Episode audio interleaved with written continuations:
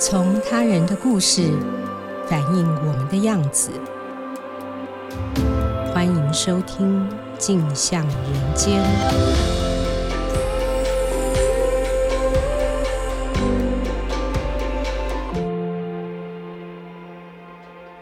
各位听众，大家好，欢迎收听由静好听与静周刊共同制作播出的节目《镜像人间》。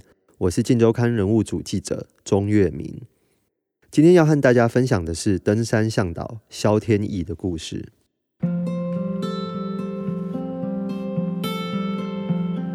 您今年去爬过山了吗？不管你爬的是郊山、家里的后山，或是攀上人生第几座百岳，你都会发现今年在山上的人口特别多。原因之一是去年政府首度开放山林，不再限制入山的人数。并简化了相关申请的程序，等于是把台湾最珍贵的山林资源还给人民享用。而另一方面，今年武汉肺炎疫情的影响，也让很多人选择走进山林，亲近大自然。台湾一直都是世界上高山密度最高的岛屿之一，每座高山都雄伟险峻、壮阔迷人。因此，七零年代台湾山岳协会筹组了百岳俱乐部。挑选了一百座超过三千公尺的高山，我们叫做百岳。事实上，台湾超过三千公尺的高山不止百座，而是高达了两百六十八座。这样有很多吗？拿国土面积比台湾大了十倍的日本来说，他们超过了三千公尺的高山也只有二十一座而已。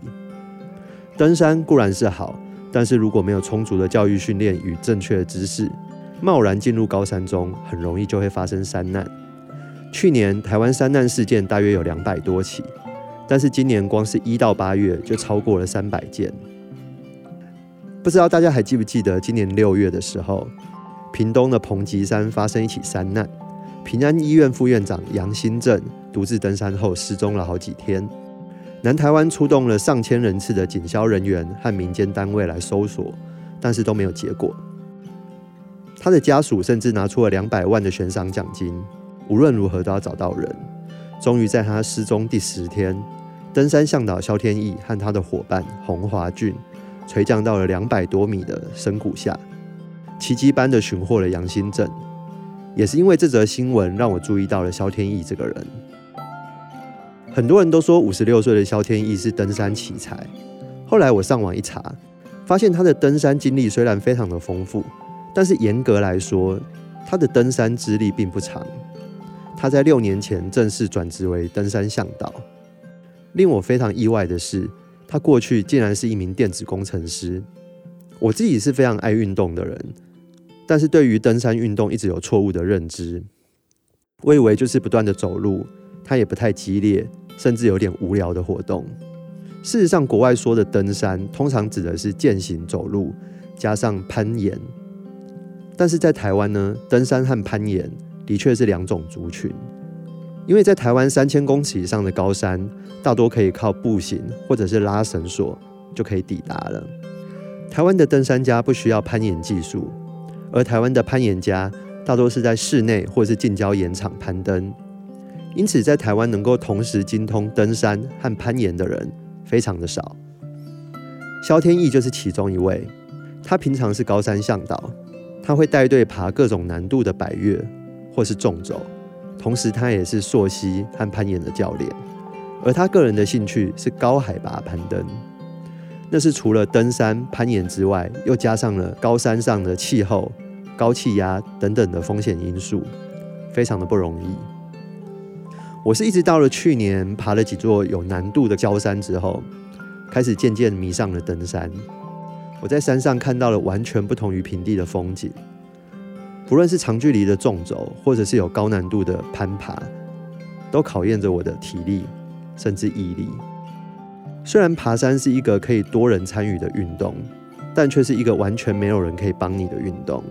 你要怎么上山就要怎么下山，怎么进去就要怎么出来。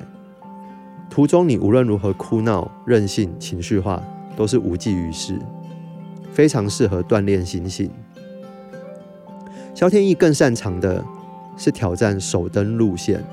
所谓的首登，走的不是我们一般的爬山路线，而是纯粹的传统攀岩，甚至是第一次有人完成的攀岩路线，也就是在过去完全没有古人的路线和经验辅助，他要开创出一条新的攀岩路线，这样的难度是更高，风险也更大的。萧天意从去年三月开始，陆续完成了四条高海拔攀登的首登路线，其中就包含了奇莱北峰西北壁的首登。我记得第一次见到萧天意的时候，非常出乎我的意料。我以为攀登高手都是人高马大、体格健壮，但是他个头娇小，手掌又粗又黑，真实的年龄也比我想象中的还大。萧天意是出生在宜兰的小康家庭，求学过程中非常的顺利，一路念到了台北科技大学的电子工程系。这对于出生在战后婴儿潮的他来说，在这个充满竞争压力的社会，念理工科系甚至是电子工程系，可以说是将来会有最好的出路。毕业后，他也出国念 MBA，担任电子工程师，在工业电脑的大厂一路从高阶主管升到研发副总。这个时候的他年薪有两三百万，结婚生子，财力雄厚，堪称站在人生顶峰的胜利组。他确实也是自信满满、意气风发。他从来不相信命运，认为未来的人生蓝图可以靠自己规划掌握。但是在他四十岁那年，决定出来创业，人生难料，三年之后就遇到了金融海啸，人生从此转变，失业、负债、妻离子散，最后一切归零。他很有体悟地告诉我，原来真实人生就是这样，他不是无敌的。也再也不相信人生可以规划。他在大学的时候就加入了登山社，开始登山。那个时候的他非常年轻，登山是兴趣，也是挑战。出了社会以后，他汲汲营营于工作赚钱，登山就变成他练身体的地方。后来他遭遇到人生挫败，登山就变成他逃避的地方。那个时候的电子产业环境非常的恶劣。他到处求职，不断的碰壁，薪水也不如预期，最后的年收入只剩下他他在风光时期的十分之一。他起初为了逃避失落的心情，开始疯狂爬山。他越爬越多，越爬越远，越爬越快。后来山友发现他几乎一个月里面有一半的时间都在山上，于是建议他去当高山向导，还可以打工赚钱。所以他才渐渐走入了这一行。所以这是一个失意的中年男子找到事业第二春的故事，也是他从人生谷底渐渐往上爬的过程。我在采访肖天意的时候，遇到最大的困难，他虽然不太避讳谈到自己人生的起落还有挫败，但是当我想要更进一步问他细节，还有里面的故事的时候，他常常都非常简短的带过。我的推测，他是一个非常理性务实的人，认为多说无益，而不是不想透露有所保留。那个时候，我有登过百岳经验的朋友，他就告诉我：“那你跟他一起去爬山啊，在山上的氛围一定可以软化他。”于是我们就决定和他一起去爬山。我们去爬奇莱北峰，也就是他曾经开创首登路线的一条山路。挑战有难度的高山，并且在山上采访，也是我人生中最独特和深刻的一段经验。奇莱北峰的海拔有三千六百零七公尺，山面是断崖，地势险峻。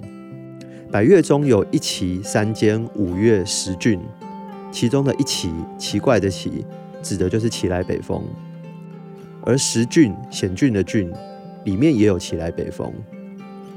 所以它有一个更知名的称号，叫做“黑色奇莱”。当你从合欢山远望奇莱的时候，因为背对着阳光，就会让它显得非常的庞大、漆黑。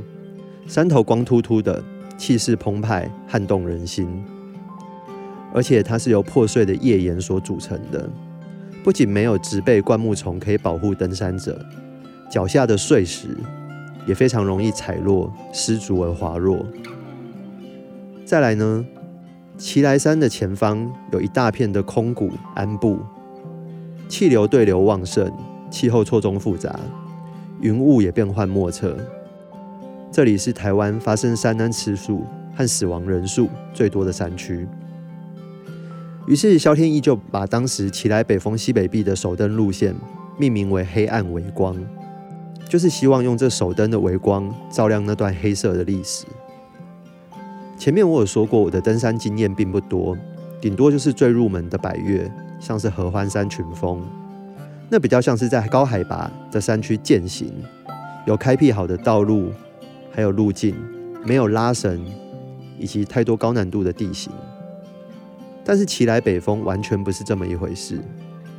从七零年代开始，那边就发生过非常多知名的山难。